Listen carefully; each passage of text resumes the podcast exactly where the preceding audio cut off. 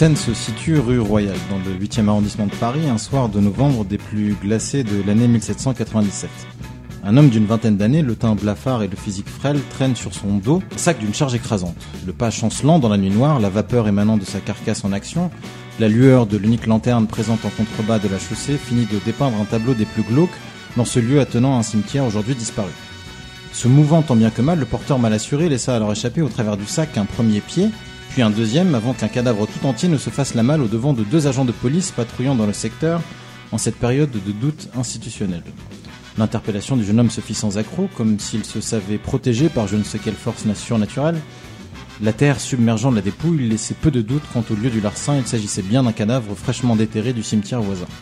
Le nom de ce pilleur de tombe, Marie-François-Xavier Bichat, il aurait déclaré aux deux représentants de la loi être médecin chirurgien et en rupture de stock de matériaux pour ses séances de dissection.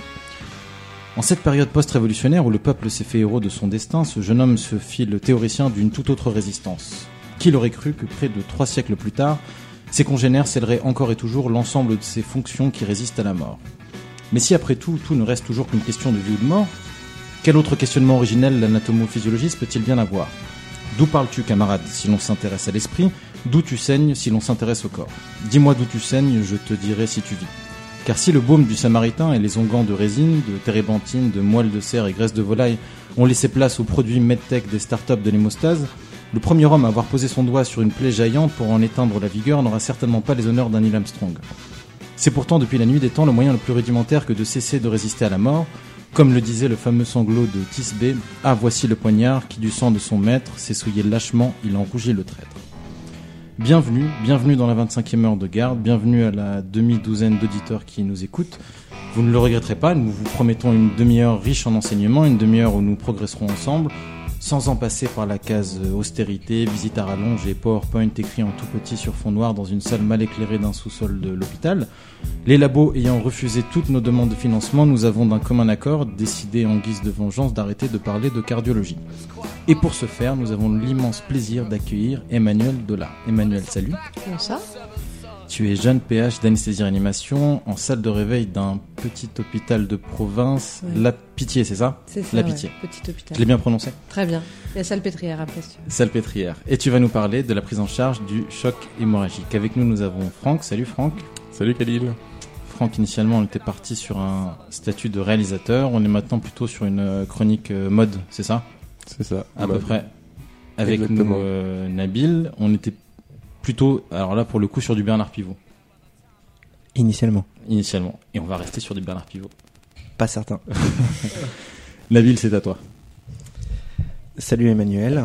Euh, comme le disait Khalil, on va parler du, du choc hémorragique. C'est une chose importante parce qu'on sait que le, le pronostic est plutôt, est plutôt variable. Et ça selon le délai de prise en charge et, et la manière dont ça a été pris en charge. Et donc c'est important que tu nous rappelles pas mal de, pas mal de choses sur ce sujet. D'abord, pour commencer, comment pas louper le diagnostic? Ben, pas louper le diagnostic. Il y a des fois où c'est quand même assez simple, quand même, de pas louper le diagnostic hein, sur les hémorragies euh, extériorisées. Donc là, à ce moment-là, je pense que personne peut vraiment louper le diagnostic, même mon concierge. Après, il y a les hémorragies euh, internes. Où là, c'est un petit peu plus difficile de louper le diagnostic.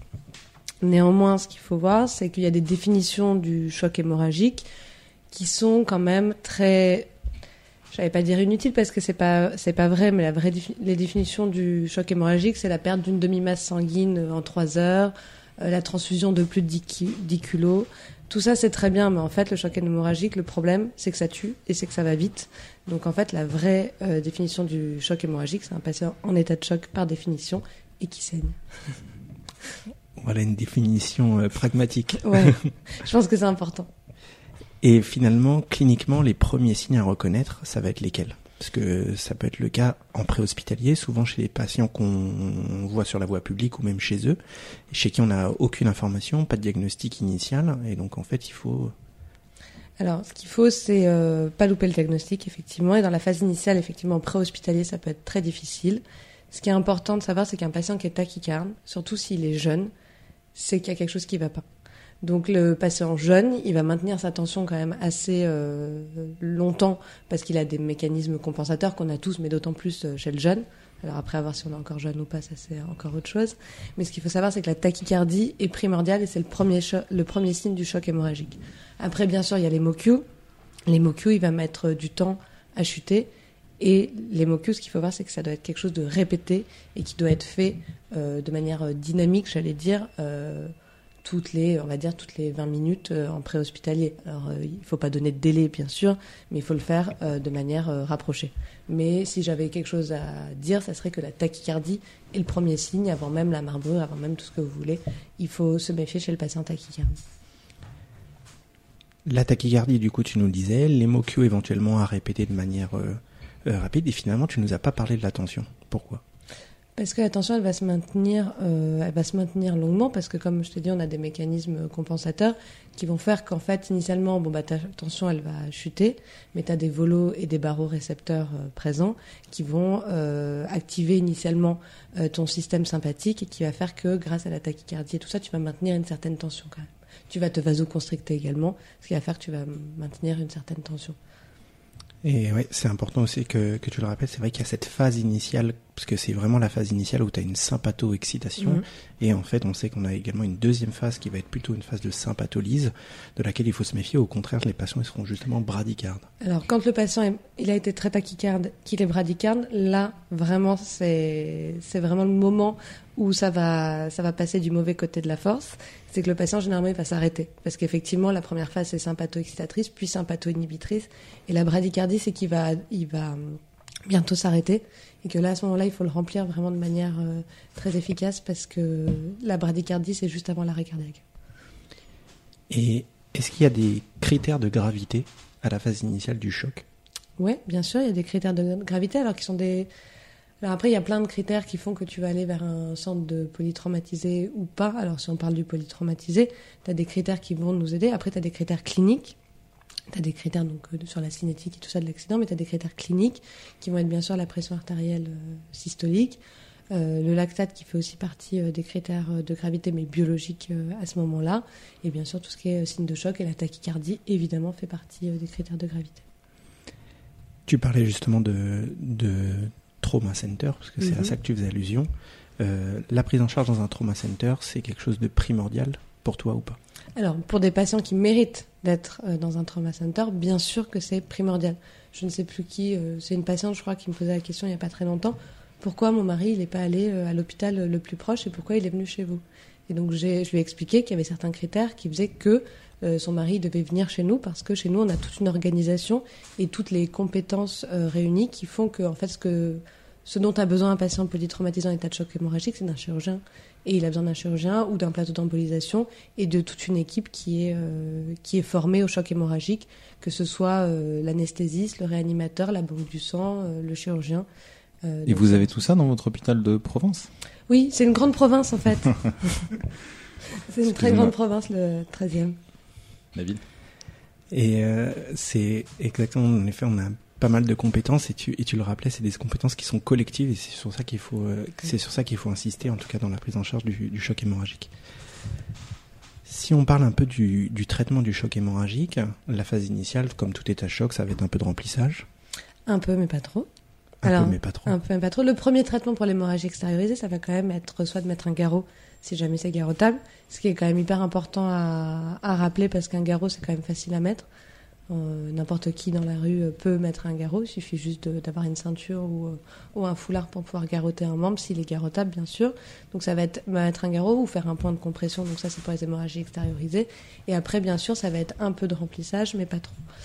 Pourquoi pas trop? Parce qu'après on, on hémodilue le patient et on fait une coagulopathie de dilution, donc effectivement si on veut donner des chiffres, même si moi j'aime pas trop les chiffres parce que je trouve que ça n'a pas trop d'intérêt, mais en gros 500 euh, 1000 de remplissage en préhospitalier, mais pas plus. Ce qui va être important après, c'est de vasoconstricter, de rapidement mettre de la noradrénaline. C'est surtout ça qui est important.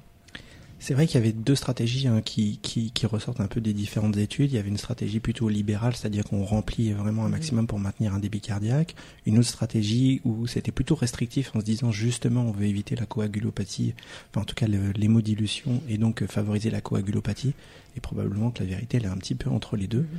Et donc notamment, qu'il faut que ce soit commencé en, en préhospitalier, c'est-à-dire le plus vite possible, mais en tout cas pas trop insister là-dessus. D'ailleurs, les recos euh, euh, dernières insistent sur le fait qu'il faut débuter le remplissage rapidement, mais simplement euh, avec des objectifs initiaux d'une pression artérielle moyenne à 60-65 mm de mercure. Oui, alors si euh, après ça dépend toujours si t'as un trauma crânien ou si t'as pas de trauma crânien. Exactement. Voilà. C'est Ça, un- Et ça, c'est important de le rappeler parce que justement, il faudra bien distinguer ces deux types de patients, le patient traumatisé crânien et le patient non traumatisé crânien. Le remplissage, on a dit combien il fallait en mettre. Maintenant, qu'est-ce qu'il faut que je mette? Est-ce que si je mets des colloïdes, je suis un criminel? Moi, je pense pas qu'on soit un criminel à mettre des colloïdes. Je suis pas une fan et j'ai aucune action euh, nulle part, hein, je vous le dis. Euh, maintenant, moi, quand j'étais en début d'internat, je me disais les gens sont des euh, criminels de mettre du voluven, genre, enfin pour pas le citer, hein, de mettre des colloïdes aux, aux patients, c'est n'importe quoi. On a bien vu qu'il y avait plein d'études qui montraient que bon, sur le choc hémorragique, c'est pas aussi euh, c'est pas aussi certain que sur le choc septique. Sur le choc hémorragique, il y a quand même un moment où tu saignes. Donc il y a un moment, il est important de te restaurer une volémie parce que sinon tu vas t'arrêter derrière, comme on l'a dit tout à l'heure. Donc effectivement, si tu es vraiment dans la difficulté avec un patient que tu as quand même besoin de remplir rapidement, un, un 500 de voluven, ça, je pense, ça a jamais prouvé que ça tuait le patient en choc hémorragique. En choc hémorragique, je précise. Et en effet, le maintien du débit, c'est quelque chose de capital et donc Mhm. tout ce qu'on peut faire pour maintenir en tout cas un débit à la phase initiale euh, sera bon à prendre. Oui, exactement. Après, euh, c'est vrai qu'on a tendance à les remplir toujours au cristalloïde à l'heure actuelle. On a de moins en moins. Mais après, moi, je suis en intra-hospitalier, donc moi, j'ai accès euh, aux produits sanguins, ce qui est quand même complètement différent du pré-hospitalier, où on n'a pas accès aux produits sanguins, en tout cas, pas comme, on... pas comme chez nous, parce que maintenant, il y a le sang total et tout ça, mais ça, c'est encore autre chose. On a parlé un peu du remplissage. Pour les vasopresseurs, Ouais. qu'est-ce que je mets? Bon, noradrénaline. Non, André En fait, en Avec, fait on, avec on- quel- quels objectifs? Quels objectifs? Parce que vous avez dit qu'il fallait mettre la noradrénaline rapidement, mais quel, objectif? Et d'ailleurs, on se fie à quel objectif? Supérieur ou égal à. Supérieur ou égal à, mais est-ce qu'on vise une systole? Est-ce qu'on vise une diastole? Est-ce qu'on vise une PAM Alors ça c'est ça- donc si tu as un choc hémorragique, t'as pas de trauma crânien, tu veux une pression artérielle systolique aux alentours de 80-90.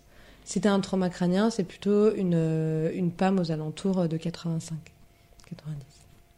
C'est assez euh, c'est assez codifié.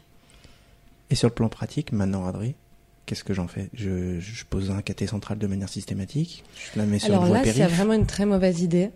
c'est vraiment celle-là. Je te félicite pas.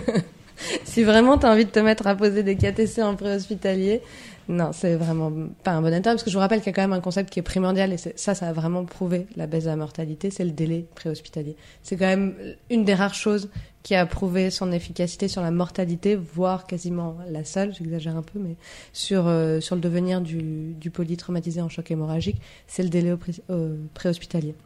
Donc non, tu mets deux voies veineuses périphériques de bon calibre, comme on a appris euh, à l'internat, et tu mets de la noradrénaline sur une voie veineuse périphérique et tu viens nous voir. Juste parce que moi j'ai une question hein, parce que Franck s'est- endormi. Euh, pour savoir, on m'a appris, euh, je sais pas si vraiment c'est un comment dire, euh, ça a une traduction dans la vraie vie, mais on m'a appris que quand on transfusait un patient, paradoxalement, on pouvait espérer qu'il saigne moins pour des histoires de rhéologie sanguine, que lorsqu'on saignait, je sais pas, les plaquettes qui étaient en périphérie l'étaient moins, que tout était un petit peu mélangé, et que lorsqu'on transfusait un patient et qu'on augmentait un peu son taux d'hémoglobine, pour des raisons de rhéologie sanguine, on faisait un peu moins saigner le patient. Ça vous dit quelque chose ou pas? Je vois à vos têtes parce qu'on est, euh, on est Mm. juste euh, avec des micros que vous faites des têtes. Vous avez jamais entendu parler de ça? Non. D'accord. Donc ça C'était- sera Moi, ce que j'ai appris, sur- c'est qu'un chirurgien euh, arrête le saignement. Quel site internet C'était sur un site complot.org. Ouais, ouais. Je sais pas si tu. Les, les Non, Illuminati, je sais pas. Les Illuminati. Doctissimo, je crois. Ouais. Comme ça. Ah carrément, c'est des attaques personnelles.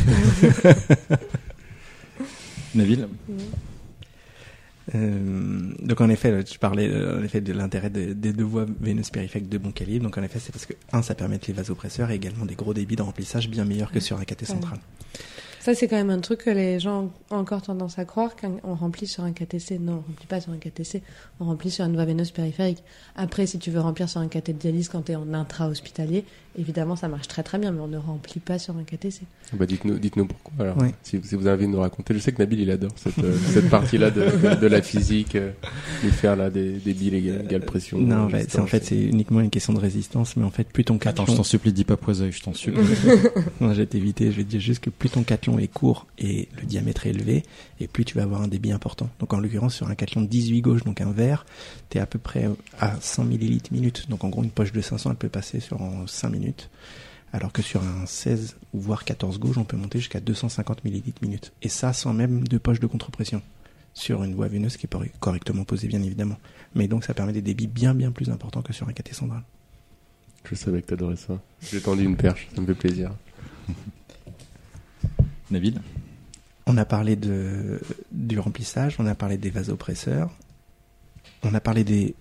Tu nous as parlé très, très rapidement des, produits sanguins en me disant que tu avais ça sur place. Est-ce qu'il y a d'autres traitements que je peux mettre à la phase initiale avant d'avoir hmm. justement mes produits sanguins? Est-ce que tu penses à un traitement qui commence par hexa et qui finit par acide euh, Par exemple. oui, tu peux et même tu dois, j'ai envie de te dire. Parce qu'en fait, à partir du moment où tu estimes que ton patient il a un choc hémorragique ou un potentiel choc hémorragique, effectivement, il y a quand même une étude euh, qui est assez célèbre qui s'appelle Crash 2, qui a bien mis en évidence euh, l'intérêt de la mise en route d'Hexacil à la phase initiale du euh, traumatisme, avec un intérêt sur la mortalité. Donc on fait un gramme sur 10 minutes et après on fait un gramme sur 8 heures. Et en fait, justement, on sait que le protocole de, de Crash 2, c'était un gramme sur 8 heures. En réalité, on n'en sait rien si vraiment il faut mettre un gramme sur 8 heures ou s'il faut le répéter à H1, H2, H3. Est-ce que pour des raisons plus simples, on pourrait éviter de mettre un gramme sur 8 heures et répéter par exemple un gramme à H3 comme on l'a montré dans l'étude Woman sur l'hémorragie du postpartum? Ce serait peut-être plus simple à mettre en œuvre, non? Peut-être, ouais. Après, le... c'est pas exactement pareil l'hémorragie du postpartum et l'hémorragie du polytraumatisé. Il y a plein d'autres euh, mécanismes qui se mettent en route, surtout chez les patients qui ont un traumatisme crânien, qui ont euh, un réel relargage de plein de trucs inflammatoires que plein de gens vous expliqueront beaucoup mieux que moi. Je pense qu'on peut, ça se ressemble, mais ce n'est pas la même chose et ce n'est pas le même patient. Et nous, nos patients, ils ont vraiment cette coagulopathie du polytraumatisé qui est vraiment très particulière. Donc moi, après, à part, moi, je suis un peu bête et méchante. Hein, à partir du moment où il y a une étude qui a montré un, intérêt avec un protocole défini, c'est vrai que moi, j'ai tendance à faire ce protocole maintenant. On peut faire ça. Ouais, je dis juste que c'est, plus facile de faire ça en salle de réveil de la pitié salpêtrière que faire ça dans un camion. C'est aussi ça pour ça bah, que en même temps, dans un camion, je te demande pas de le mettre en IVS. Dans le camion, tu fais juste le bolus, c'est tout. Après, tu me l'amènes, puisque tu seras venu très très vite, vu que tu aurais écouté cette émission. Merci pour ton indulgence. euh, pour ce qui est des produits sanguins, du coup, ouais. je mets quoi? Combien? Et dans quel ordre? Et dans quel ordre? Et dans quel ordre? Ben, faut pas se leurrer, ce qu'on a quand même le plus facile euh, d'accès, c'est quand même euh, les culots. D'accord Alors, en tant que centre de polytro, effectivement, on a une banque du sang euh, délocalisée. C'est pour ça également que quand on a une suspicion de choc hémorragique sur un peu traumatisé, il vaut mieux aller dans un trauma center qui a des protocoles de transfusion massive.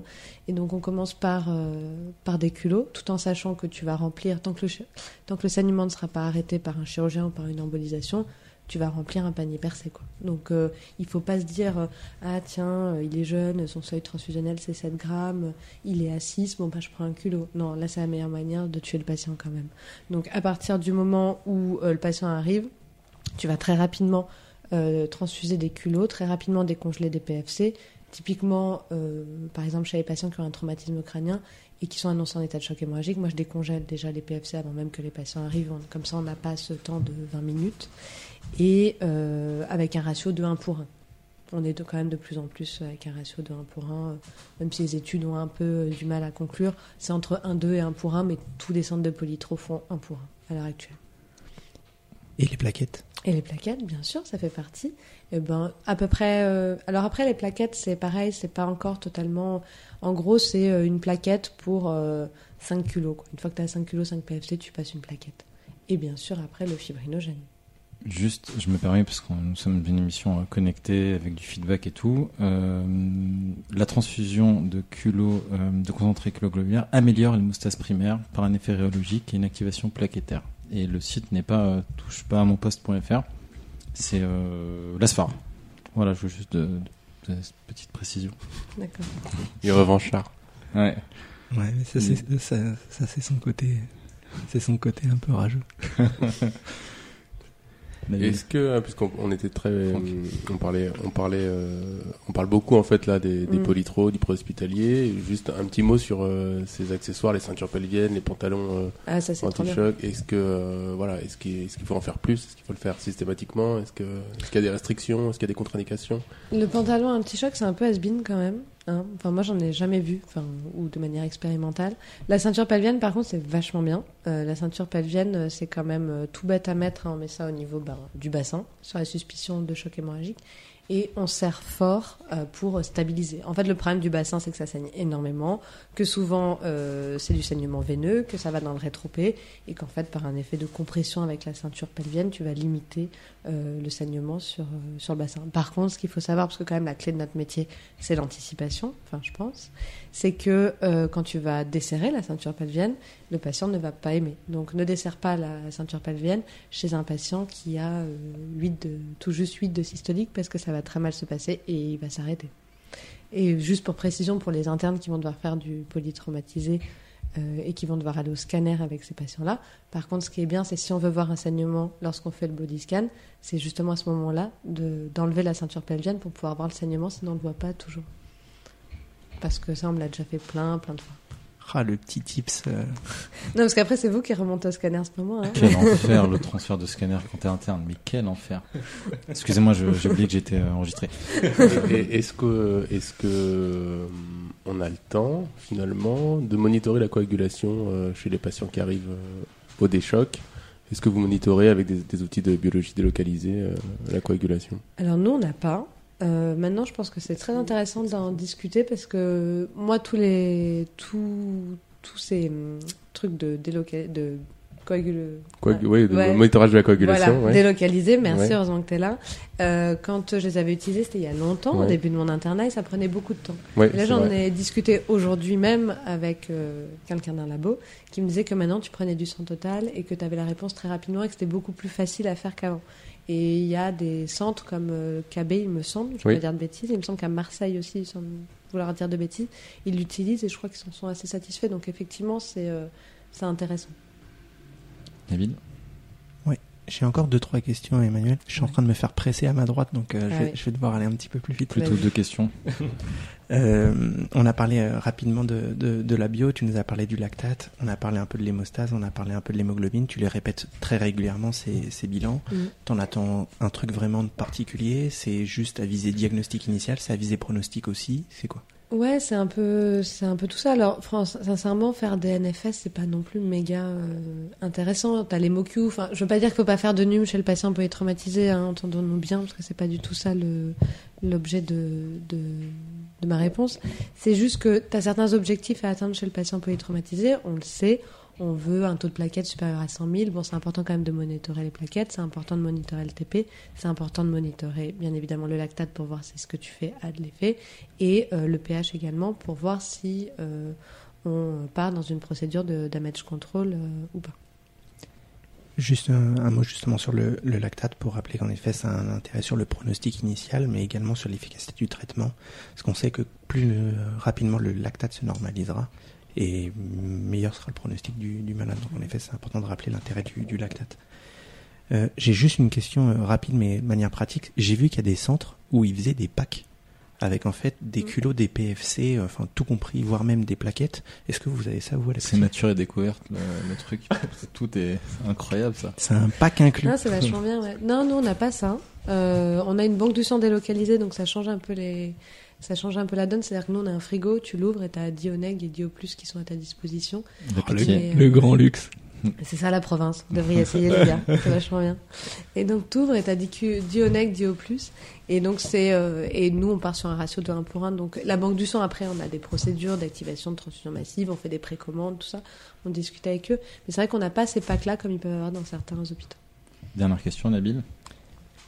Tu nous as là rapidement dit, parlé de damage control. Mm. Est-ce que tu peux nous expliquer un petit peu, en quelques mots, Ouais. c'est quoi le principe? C'est quoi le- ouais, c'est frustrant parce que j'aurais bien aimé parler de plein d'autres choses avec vous, mais c'est bien qu'on finisse sur le damage control. Le principe du damage control, c'est qu'en fait, euh, nos patients, ils ont besoin d'un chirurgien, ça c'est sûr, mais ils ont aussi besoin d'être réanimés. Et donc, euh, il y a certains critères qui sont biologiques, mais aussi cliniques, et surtout, je voudrais insister sur un truc hyper important, ce qui est la température des patients, parce que quand tu es hypotherme, tu ne peux pas coaguler. Donc monitorer la température de vos patients, c'est genre primordial, d'accord? À la limite, il vaut mieux monitorer. Si on devait choisir entre les plaquettes et euh, la température, il faut monitorer la température, c'est quand même très important. d'où il faut mettre des couvertures de survie en préhospitalier, même à l'arrivée, surtout là il va commencer à faire froid. Euh, donc on moniteur la température, le pH et sur certains critères biologiques qui sont voilà un pH inférieur à 7,20, une hypothermie, euh, des troubles de la coagulation majeure. À ce moment-là, on part dans une procédure de damage control, c'est-à-dire que le chirurgien sait qu'il a 30 minutes pour faire sa laparotomie, quitte à faire une fermeture cutanée exclusive. De toutes les manières, la plupart du temps, ils packent en fait et ils doivent y retourner. Ou euh, ça arrive également de temps en temps. Typiquement, ben en fait, on met pas de fixateur externe, on met pas de clou, on ampute le patient. Voilà, c'est des décisions qui sont, qui sont importantes à prendre et ça c'est notre vrai rôle en tant qu'anesthésiste réanimateur, c'est de discuter avec, euh, avec le chirurgien et de lui dire écoute là euh, il a 6,90 de pH, euh, il a 32 de tempête, euh, là il faut arrêter la chirurgie et c'est 30 minutes et pas plus. C'est important de, de le rappeler parce que en fait, tu travailles dans un centre où quand même tu as des chirurgiens qui ont l'habitude, mais Mhm. c'est pas le cas de tous les anesthésistes réanimateurs et donc c'est important de rappeler à, à nos chirurgiens euh, ces principes-là parce qu'en fait ça, ça joue énormément sur le Mhm. pronostic des malades. Exactement. Merci Emmanuel. Merci beaucoup Emmanuel. Euh, tu restes avec nous. On va passer à autre chose. Franck, de quoi tu nous parles aujourd'hui? Ok, je pensais qu'il y avait un temps mort. Non, il n'y a Non, pas il y de a temps un mort. temps On mort, un enchaîne, jingle. euh, On a, on a un timing. Fast life. C'est raté, ça va beaucoup trop vite. Moi, je voulais aborder un sujet qui n'a strictement rien à voir, mais comme d'habitude, c'est le concept de la rubrique actualité. Euh, et je voulais euh, parler avec vous de, de- des téléconsultations, puisque depuis le 15 septembre, euh, et après une dizaine d'années d'expérimentation, les téléconsultations sont autorisées et remboursées surtout par la Sécu. Alors si la technique existait déjà depuis le début des années 2000, c'est vrai que c'est le remboursement qui change tout aujourd'hui et euh, qui va bouleverser le, le marché de la consultation médicale. L'argent, l'argent. Toujours.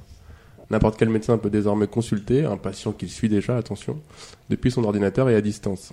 Euh, c'est une petite révolution puisque euh, les moyens techniques sont là et que de nombreuses sociétés avaient déjà fait chauffer les usi- usines à billets des investisseurs ces derniers mois. Care, Livy, euh, Docilico et surtout Doctolib qui vient d'annoncer qu'il lançait sa plateforme de téléconsultation. Alors, le mastodonte français et européen de la prise de rendez-vous qui a déjà fait main basse sur des millions de données de patients s'apprête donc à écraser à nouveau le marché avec la téléconsultation. Il est techniquement déjà possible donc de prendre un rendez-vous euh, de téléconsultation en deux clics et trois minutes, de se connecter à son médecin à l'heure euh, du rendez-vous depuis son iPhone, son PC ou une télécabine pour les déserts médicaux. Est-ce que toutes les, spécialités sont concernées? Est-ce que la nôtre est concernée? Mais oui, parce qu'en anesthésie-réanimation, c'est une ouverture fantastique. C'est l'opportunité de réaliser très facilement des consultations post-réanimation, par exemple, de re- ou euh, de revoir des patients en consultation euh, préopératoire euh, sans les faire se déplacer, et éventuellement sans faire se déplacer l'anesthésiste de chez lui. Alors, est-ce que vous, vous y voyez une opportunité Euh, Est-ce que les consultes post-réa, c'est une bonne idée? Est-ce qu'on en fait, par exemple, à la pitié des consultes post-réa? Est-ce que vous pensez que vous pourriez, vous, faire des consultations chez vous, à domicile, euh, sans bouger de chez vous Euh, Et, et qu'est-ce que vous pensez? On en parlera après.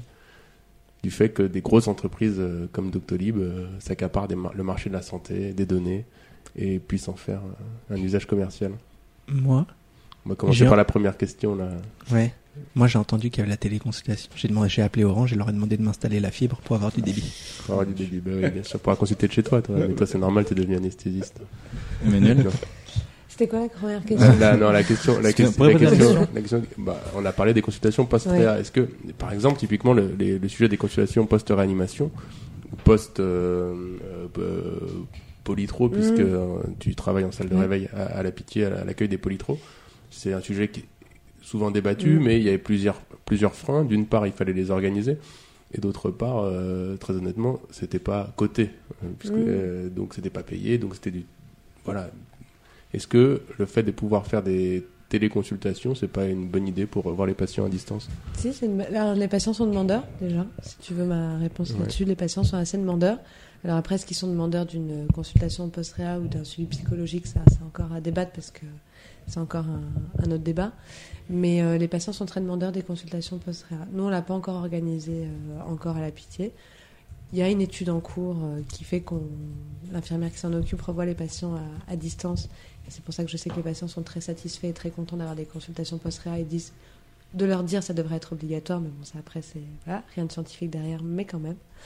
Et après, en ce qui concerne les téléconsultations, nous, on l'a développé en anesthésie, Oui. pour le coup, pour euh, les prisons, typiquement. Ça, ça a été notre premier. euh, Pour la sécurité du médecin pour euh, les deux, et celui du malade. Et le Parfois, coût, ouais. parfois, c'est mieux qu'il ne voit pas de médecin.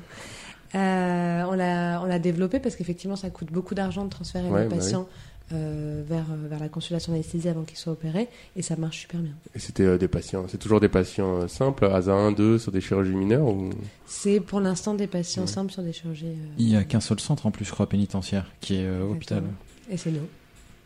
Ok, d'accord, très bien. Beaucoup de choses dans cette province, dis donc. Mais du Mm. coup, euh, non, non, mais c'était intéressant. Mais après, la, une question, euh, c'est qu'en fait, finalement, même si on peut voir les patients à distance, ça dégage pas de temps médical. Alors, euh, je sais qu'il y a des PH euh, en réanimation euh, qui ont peut-être un peu plus de temps euh, disponible, mais est-ce que finalement ça dégage du temps de travail? Non, je sais pas, parce que revoir des patients, ben, il faut avoir le temps. Je, je sais pas si ça change quelque chose euh, sur ce débat-là, d'avoir des téléconsultations, parce que si on, on parle de nous, mais comme d'autres spécialistes, ils n'ont pas plus de temps libre. hein, Non, mais ça change pas le temps. Mais après, en fait, nous, on est pariso-parisiens. Je pense qu'on se rend pas compte qu'en province, les gens allaient faire 150 km pour aller à une consultation d'anesthésie qui, de surcroît, est remboursée par la Sécu, hein, ce qui est normal. hein. Voilà, c'est remboursé par la Sécu. Ça peut quand même faire beaucoup d'économies et ça peut permettre aux gens d'avoir un accès à la médecine quand même euh, beaucoup plus euh, développé qu'ils l'ont à l'heure actuelle. Juste sur les consultations euh, post-réa, parce qu'on a parlé effectivement de l'intérêt pour le patient. Les patients sont demandeurs, ça c'est évident. Ils sont toujours contents qu'on prenne de leurs nouvelles et tout. Mais ça fait progresser le médecin aussi, de savoir ce que deviennent les patients, de se dire que on a une incidence pendant la réanimation dans nos pratiques. Euh, c'est comme, je sais pas, par exemple le, volume courant. euh, euh, pendant une intervention en anesthésie, bah, le, le mec peut très bien te dire oui, bah écoute, si je le ventile à, à 800 ml, il s'est jamais rien passé. Bah oui, mais est-ce que Voilà. t'es passé le voir après dans Non, les là, là, on est en téléconsultation, tu le, verras- tu le reverras Alors pas. attends, parce qu'il y a plusieurs choses. Il y a plusieurs choses Non, dans ton. Tu peux faire des télé, tu peux faire des dans- téléscanners, tu peux faire des télé, tout ce Ouais, que tu alors, euh, euh, ne me chauffe pas dessus, euh, Franck, parce qu'en plus depuis tout à l'heure, il, me- il c'est me- que des il me- technophiles, ça va. il me jette, il me jette des petits regards parce qu'il sait très bien que je- ça- j'ai fait ça être le moment grande gueule. Ouais, t'as toujours pas de smartphone. Le moment RMC. Ça Non, non. commence avec les attaques personnelles. Non, non, mais le- la question de la téléconsultation, on a connu des services où des gens disaient euh, il manque plus que la webcam. Vous avez connu ces services-là, au sens où tout était interfacé déjà, euh, absolument toutes les informations possibles imaginables, où avant d'examiner le patient, tu arrives sur ton ordinateur, parce qu'on est devenu des ingénieurs qui travaillent en open space, et où tu as des gens qui disent bah, il manque plus que la webcam, au sens où tu peux te passer de l'examen clinique. Moi, ce qui me fait peur, c'est que, non, effectivement, c'est des vraies problématiques. Hein, la problématique euh, en province de ne pas avoir accès. euh, Arrêtez avec la province. euh, Non, mais. Ils Attends. ont des hôpitaux, ils ont des routes. Oh là là. C'est en disant ce genre de choses que je fais le parisien. Non, mais c'est pas ça. Ce que je veux dire, c'est que euh, moi, ce que j'ai peur, c'est que petit à petit, plus on progresse dans tout ce qui est de l'ordre du progrès, que je mets avec euh, des guillemets, euh, l'examen clinique disparaît systématiquement. Ça veut dire que systématiquement, lorsqu'on parle de progrès, l'examen clinique disparaît. Comme si euh, c'était complètement has-been, qu'on en était euh, soit dans une dichotomie, ou soit on goûte les urines, soit euh, il y a une webcam. Mais euh, ce- ce- cet intérêt de l'examen clinique, Mabile Mais en fait, je pense pas que ce soit euh, nécessairement dire que parce qu'ils viennent plus, on va arrêter de les examiner. C'est simplement que, très honnêtement, c'est le début, c'est toujours comme ça. non, ça mais c'est pas ça. C'est comme dans les simplement films catastrophes, c'est comme dans le jour d'après, c'est-à-dire que les mais en oiseaux ils fait, commencent à non, mais la réalité, la réalité qu'elle est, c'est qu'il y a plein de malades qui viennent en consultation et qui sont pas examinés. Donc en fait, euh, que- qui viennent, Ouais, qui viennent bah, pas, bah, ils seront pas ah bon, d'accord, bah validons ça alors. Non, Euh, c'est pas bon. ça. C'est pas ça. C'est simplement que il faut rationaliser. Il va falloir faire Je un pense scanner. il faut rationaliser chaque chaque démarche. Première C'est tout. N6, Il y a des réanimateur, patients, radiologue. il y a des patients chez qui probablement ça peut ça peut avoir un bénéfice. Il y a d'autres malades évidemment, il faut que tu les il, faut que tu- faudra que tu les vois en vrai.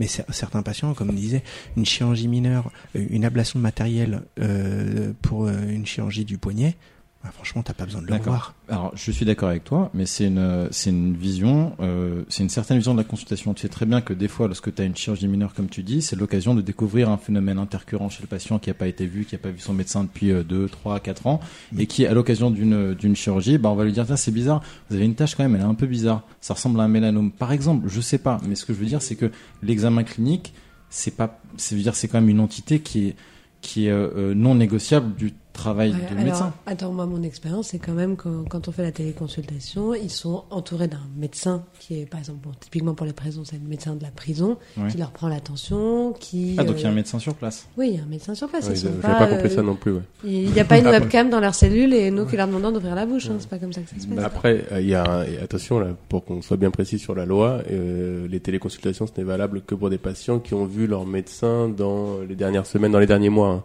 Ça peut pas être une première consultation déjà. Et euh, éventuellement, c'est aussi un outil pour que un médecin euh, généraliste ou spécialiste d'organes euh, demande un avis complémentaire. Bon, pour l'instant, il y a quand même un frein, c'est qu'il faut que tu aies vu un médecin qui t'ait examiné, ou pas d'ailleurs, mais en tout cas que tu l'aies vu dans les derniers mois. Quoi. Donc c'est bon, on est sauvé, on est préservé on est sauvé, de, on est sauvé. Mais tu connais Khalil, il est toujours un peu excessif. Un peu excessif, ouais. on est préservé du scénario à la Black Mirror. C'est bon là. On est- Ouais, pas tout Bon, à fait. ouais. C'est vrai qu'après, on peut continuer le débat. Malheureusement, l'émission se termine, mais sur le sur la récupération des données par Ouais, des entreprises privées. En fait, ça, en fait, je pense que ça va être surtout ça le problème. Ça va être euh, encore une fois euh, le problème des données.